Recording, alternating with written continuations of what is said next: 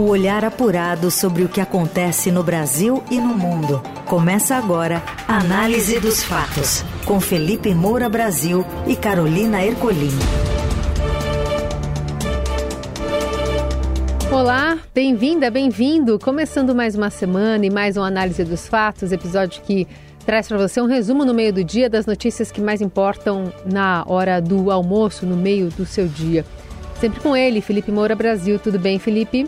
Salve, salve, Carol, equipe da Eldorado FM, melhores ouvintes. Sempre um prazer falar com vocês. Estou de volta a São Paulo. Finalmente a gripe deu uma trégua depois de oito dias e eu consegui retornar aqui para trabalhar melhor, com uma voz melhor. Então vamos com tudo para essa semana que promete. Vamos aos destaques deste 21 de agosto.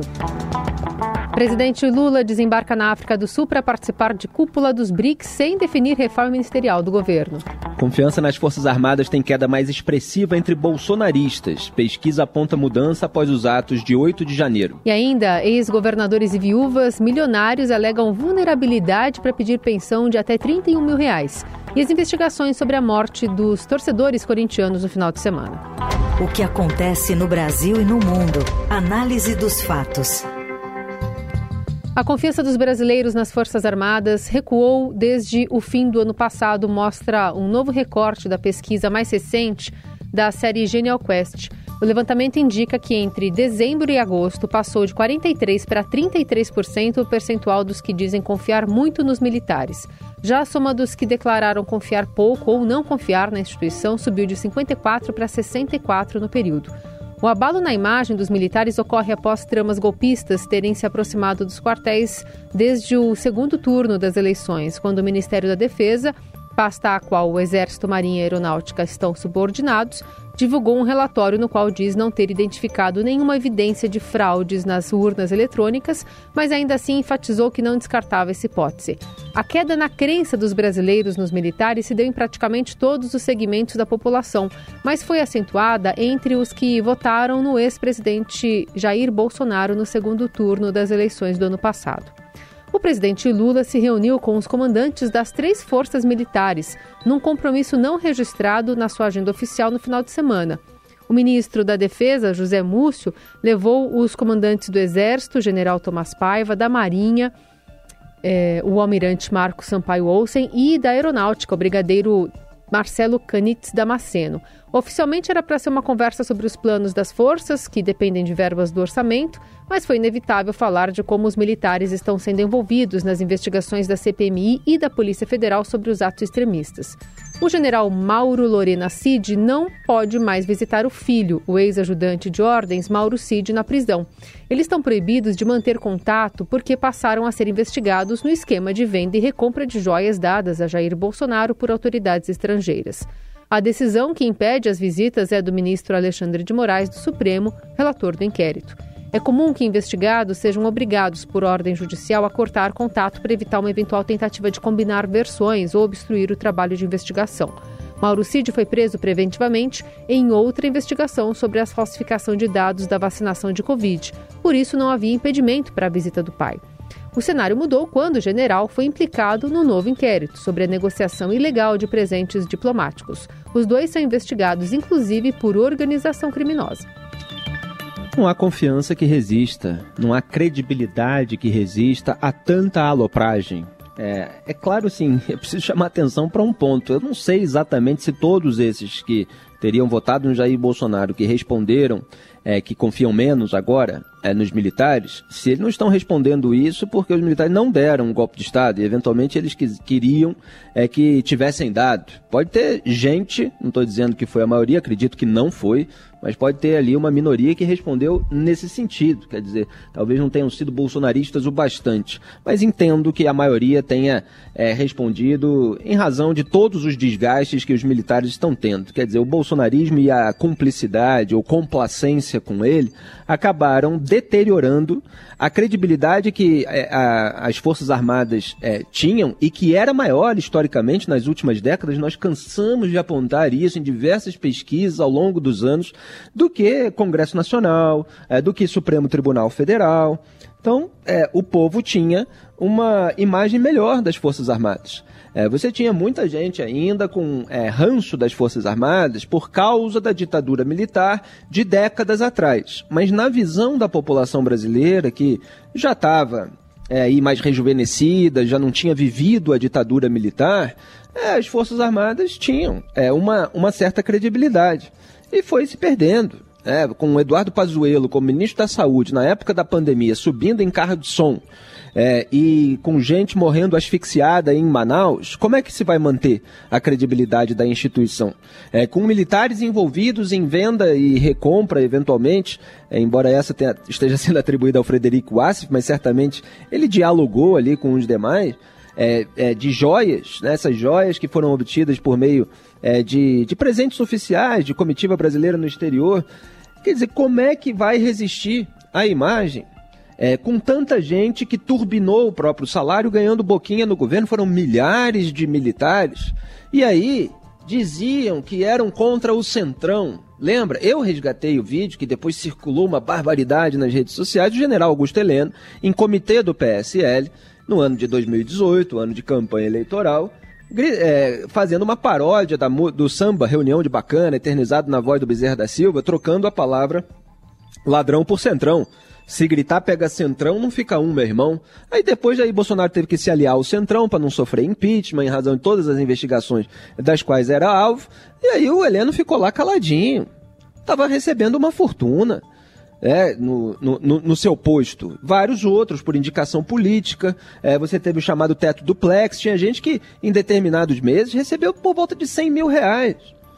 E aí, passa pano para uma, uma é um desgaste bolsonarista em razão de, é, de rachadinha, passa pano para sabotagem do combate à corrupção, passa pano para essa aliança espúria que diziam combater é, com o Congresso Nacional por meio de toma lá da cá, é, passa pano para instrumentalização política, é, para não dizer outra coisa, das, das instituições, dos órgãos de fiscalização e controle, dos tribunais, como que vai sobreviver a imagem é, de ordem e, e alguma decência é, que o povo brasileiro tinha dos militares.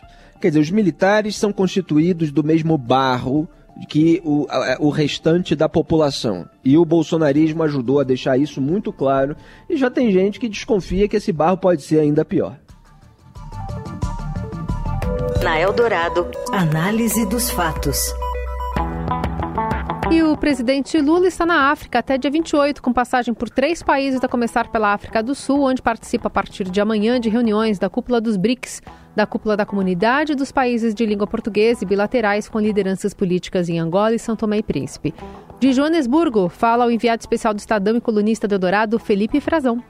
O presidente Lula terá, nesta segunda-feira, um dia de descanso e de reuniões preparatórias para o início da cúpula na terça-feira, quando Lula vai a um retiro com os presidentes e primeiros ministros dos demais países. Eles vão conversar sobre três temas cruciais para o momento atual do bloco e do mundo. O primeiro deles é a guerra na Ucrânia, que envolve um dos integrantes e membros fundadores do BRICS, a Rússia. Depois, eles também vão se debruçar especialmente sobre a criação de alternativas para transações financeiras internacionais que não utilizem o dólar.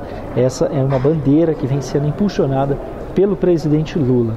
São duas alternativas estudadas. Primeiro, a criação de uma moeda comum aos países do BRICS para a utilização somente em transações comerciais internacionais. E a outra alternativa é o uso das próprias moedas nacionais de cada um dos países nessas transações bilaterais de parte a parte. Os países vão se debruçar ainda e vão provavelmente tomar uma decisão sobre a já antiga discussão de expansão dos BRICS, que é algo que ocorre há pelo menos 12 anos e vem sendo cada vez mais pressionado e puxado pela China. O Brasil se isolou e hoje é praticamente o único país que ainda apresenta resistências à ampliação do bloco. O país pediu à China que, em contrapartida para destravar uma inclusão de países como Arábia Saudita, Emirados Árabes Unidos, Argentina, Egito e Indonésia, a China e esses mesmos países apoiem o ingresso do Brasil com uma vaga permanente no Conselho de Segurança das Nações Unidas. O Brasil está tentando, nessa forma de negociação, o apoio da Índia e da África do Sul, que também pleiteiam uma vaga no Conselho de Segurança. Com essa agenda cheia, ficou adiada a reforma ministerial que o presidente fará no seu governo para acomodar políticos já conhecidos, indicados pelos partidos progressistas, republicanos e com União Brasil, que já tem integrantes no ministério, mas deve ter seu espaço ampliado no governo Lula para destravar o andamento de pautas importantes, sobretudo econômicas, como o novo arcabouço fiscal e a reforma tributária no Congresso Nacional. É sempre de deixar o cabelo em pé quando Lula faz essas viagens para o exterior no momento de guerra contra a Ucrânia. Momento em que Vladimir Putin, o tirano russo, é, é, comanda é, um, o seu expansionismo, o seu imperialismo, a sua autocracia reacionária que quer resgatar o antigo território da União Soviética e o Lula fica posando aí de um pacifista sem lado é, que quer conversar com todo mundo enquanto acaba culpando a vítima, como fez outro dia ainda depois de todas as declarações bárbaras que ele deu e que repercutiram pessimamente no mundo democrático, é, que estava iludido, né, mal iludido é, é, com o Lula, agora já sabe mais ou menos quem ele é, ele ainda pregou que está faltando humildade para a Ucrânia. Está faltando humildade para a vítima de uma violação territorial, de soberania, de democracia, vítima de extermínio, de tortura, de estupro. É lamentável que ele tenha esse tipo de, de postura. E o que ele fez? Agora, é, numa entrevista internacional, nessa nova turnê, foi ao jornal é, sul-africano Sunday Times, ele disse que lamenta a ausência do Vladimir Putin. Falou que o Sergei Lavrov, né, que é o, o, o diplomata russo, é, o ministro das Relações Exteriores que compareceria, é um diplomata muito importante, mas seria essencial que a Rússia participasse desse encontro com o seu presidente. Nós vamos discutir temas globais como a paz e a luta contra a desigualdade. Eu gostaria muito de discuti-los pessoalmente com o presidente Putin. E foi isso que o petista disse ao, ao jornal sul-africano. O Vladimir Putin ele está condenado pelo Tribunal Penal Internacional por crimes de guerra, por sequestro de milhares de crianças ucranianas que é, foram forçadas a ir para território russo durante a invasão que ele proíbe o Putin de, de chamar de invasão dentro do país dele. A gente está assistindo a condenações de jornalistas, de opositores políticos, de críticos do regime que simplesmente descrevem o fato. Descrevem que a Rússia invadiu a Ucrânia. Não pode falar. Tem que falar que é uma operação militar especial, etc. Você tem uma censura dentro daquele país. Nós comentamos outro dia no análise dos fatos que eles já estão mudando toda, todos os livros didáticos do país para incorporar a versão com todo esse eufemismo, a versão é, dessa pílula dourada, é, de, de, que né, você, você doura a pílula, né, como se diz aqui no jargão popular, é, de toda uma guerra contra um país vizinho. Da última vez que o Lula foi fazer é, é, uma turnê aí que envolvia a África, ele falou que temos uma profunda gratidão ao continente africano por tudo que foi produzido durante 350 anos de escravidão no nosso país. Imagine se Romeu Zema, governador de Minas Gerais, do campo da direita, fala uma barbaridade dessa. Por muito, mas muito, mas bota muito nisso, menos o Romeu Zema foi alvo aí de, de é, uma indignação generalizada no campo da esquerda, porque ele fez ali uma, uma analogia com a, a produção das vaquinhas, etc. E falava de vaquinhas para todo mundo, né? Não era só de vaquinhas é, é, para o Nordeste, mas fez uma analogia provinciana e defendeu o consórcio Sul-Sudeste é, na disputa é, por critérios mais justos de distribuição de verbas, etc., porque existe um consórcio Nordeste, que o Flávio Dino, ministro da Justiça, fingiu que não existe. Imagine se Romeu Zema fala uma barbaridade dessa, como o Lula falou. Então, a cada turnê internacional do Lula, é, a gente fica de cabelo em pé é, com aquilo que ele possa dizer. Ele tem desejado usar os BRICS para salvar, por exemplo, a economia destroçada de países é, latino-americanos, é, destroçada por aliados dele como a economia argentina, como a economia na Venezuela, como a economia na Nicarágua. Eu falei aqui no programa que ele queria fazer dos BRICS o novo BNDES. Aquele velho BNDES petista que emprestava é, para Odebrecht tocar obras nas ditaduras da Venezuela e de Cuba. Então, vamos ver se é, há algum tipo de discernimento e sensatez que impeça os BRICS de seguir por esse caminho. Análise dos fatos.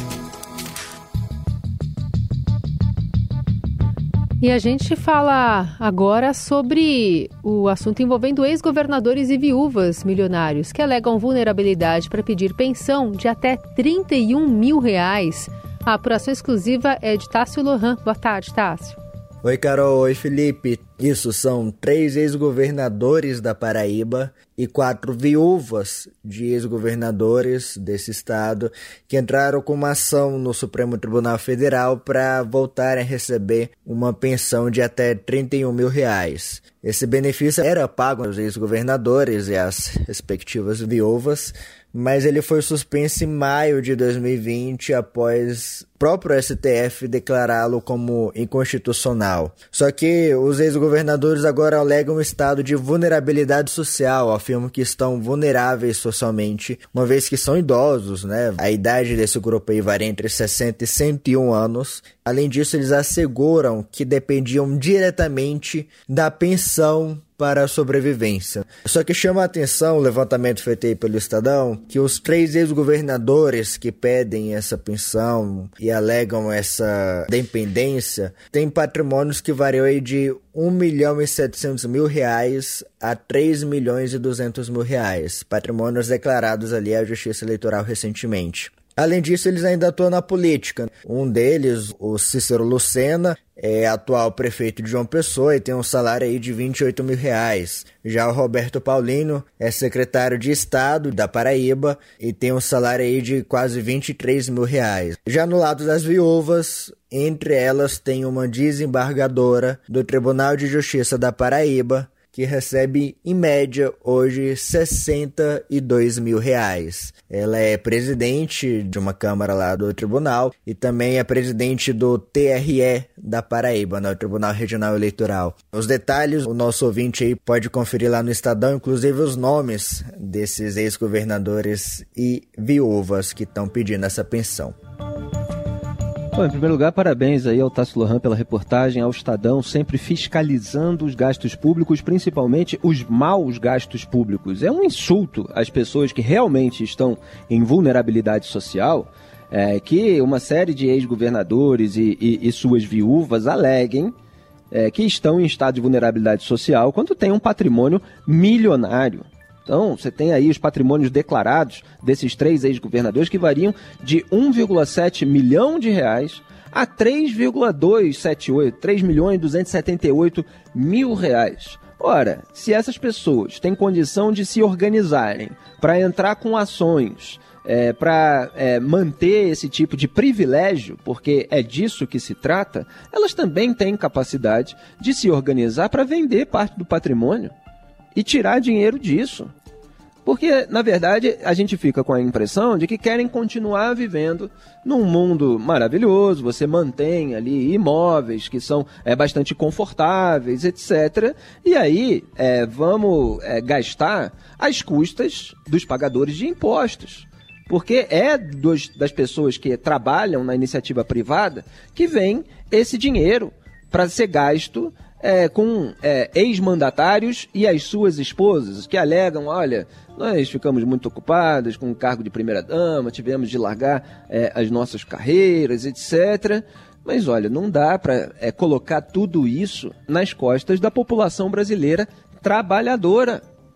Então todo mundo quer um privilégio. E o que é mais curioso tá lá também nessa reportagem, mas eu vou acrescentar a minha crítica, é que a ação foi sorteada ao ministro Luiz Fux, apesar de os peticionantes, atenção, pedirem que fosse distribuída para o ministro Gilmar Mendes, sempre ele, que já decidiu a favor das pensões de ex-governadores do Paraná e do Mato Grosso.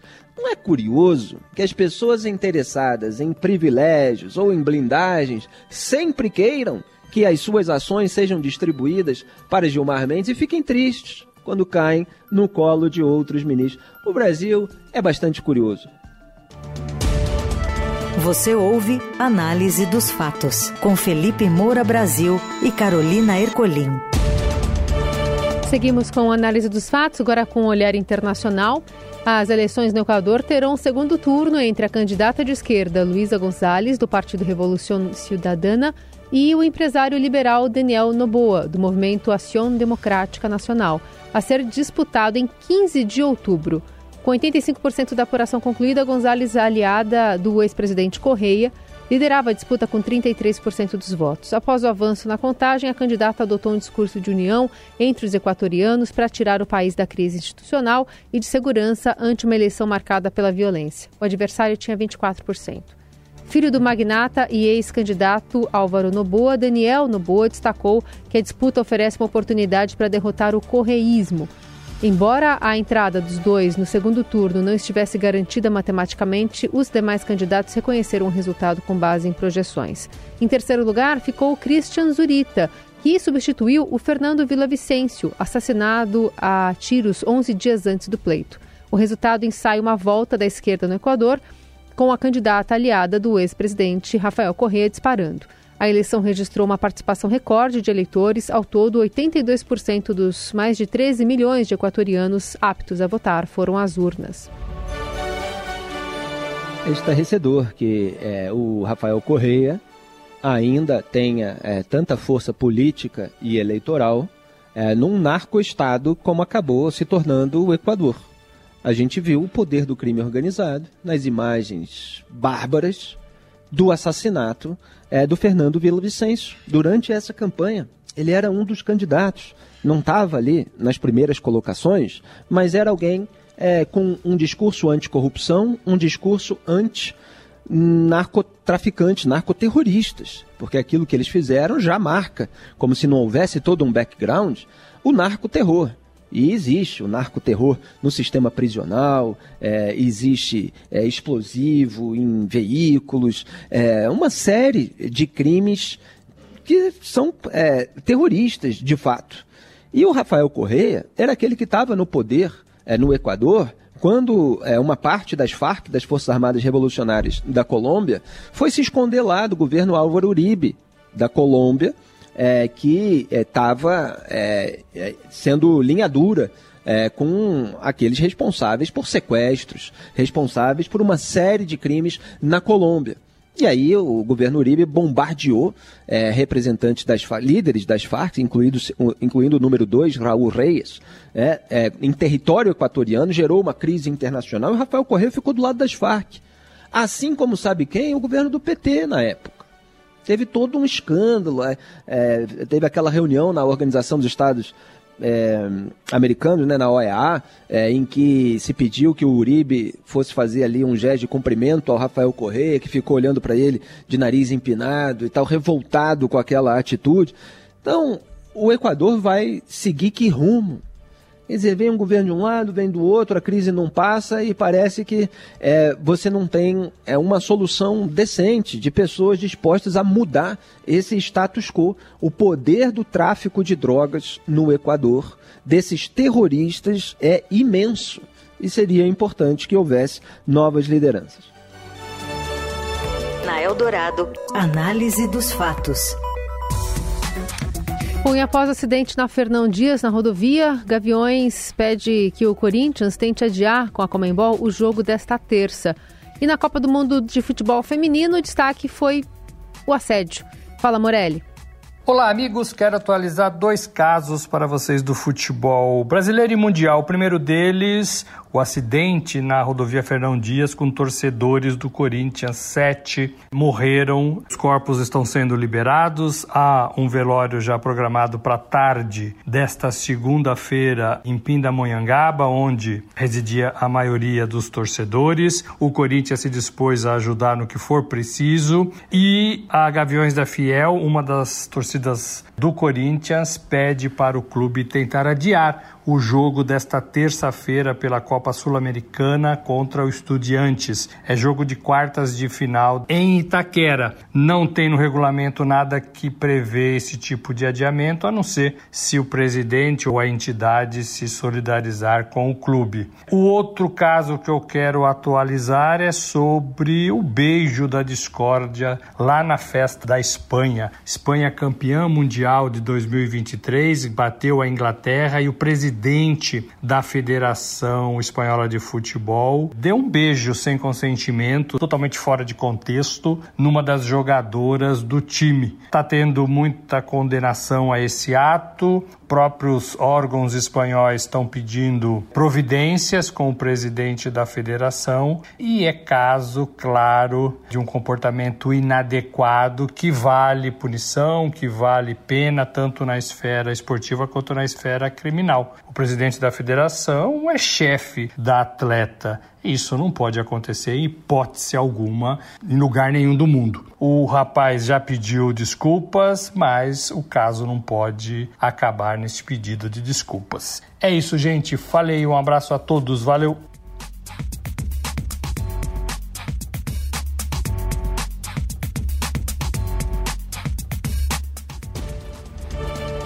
Fechamos por aqui o análise dos fatos desta segunda-feira, com trabalhos técnicos de Moacir Biasi e o comando da mesa som é de Carlos Amaral. Produção, edição e coordenação é de Laís Gotardo. Valeu, Carol, melhores ouvintes. Até amanhã. Até amanhã. Você ouviu Análise dos Fatos. Se você perdeu esta edição ou quer ouvir de novo, acesse radioeldorado.com.br ou assine gratuitamente o podcast no iTunes, Google Podcast, Deezer ou Spotify.